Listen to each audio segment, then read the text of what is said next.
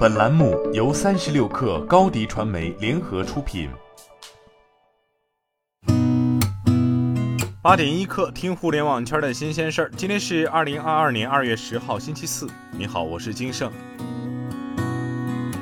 针对网传腾讯怒对管理层应届生离职被标记为永不录用一事，昨天有消息称，腾讯内部人士向凤凰网科技表示，网传消息严重失实。事发后，该名员工自行提离职，现在已离开公司。此前，一则腾讯应届生公司大群怒对管理层的话题登上热搜，引发广泛关注。日前有消息称，该名应届生已经离开了腾讯，并且被人事部门标注了永不录用。不仅无法继续在腾讯入职，就算入职其他互联网大厂，也大概率会被拒绝。另有消息称，腾讯法务部似乎要对这位员工提起诉讼，理由是损害公司形象。有媒体报道称，喜茶进行大规模裁员，涉及百分之三十员工，有部门被全裁。对此，喜茶方面回应称，相关传闻皆为不实信息，公司不存在所谓大裁员的情况。年前少量的人员调整为基于年终考核的正常人员调整和优化。同时，员工的年终奖也均已根据绩效表现，于春节前正常发放至员工手中。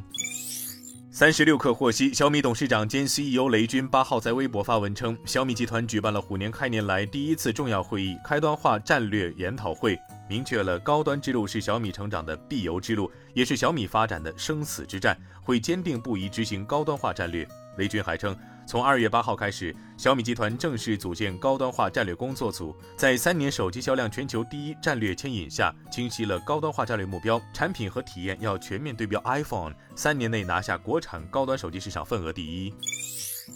据中国新闻网报道，自二零二二年三月一号起，商业银行、农村合作银行、农村信用合作社、村镇银行等金融机构为自然人客户办理人民币单笔五万元以上或者外币等值一万美元以上现金存取业务的，应当识别并核实客户身份，了解并登记资金的来源或者用途。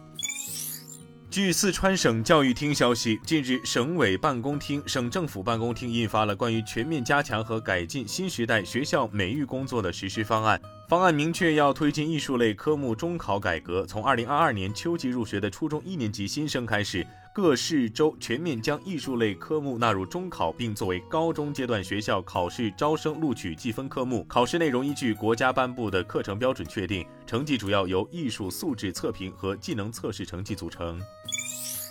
据报道，苹果公司宣布将在 iPhone 上推出 Tap to Pay 点击支付功能，允许全美数百万商家只需清除 iPhone 即可使用 iPhone 无缝安全的接受 Apple Pay 非接触式信用卡和借记卡以及其他数字钱包付款，而无需额外的硬件或支付终端。一旦正式推出 Tap to Pay，商家将能够通过 iPhone XS 或更高版本设备上的一款 iOS 应用程序接受非接触式支付。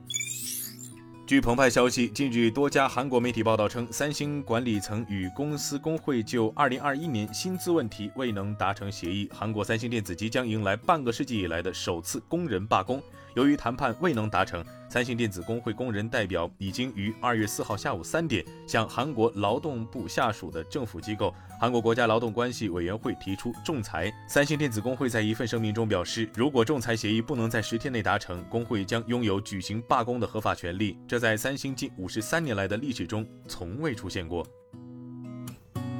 今天咱们就先聊到这儿，我是金盛八点一刻，咱们明天见。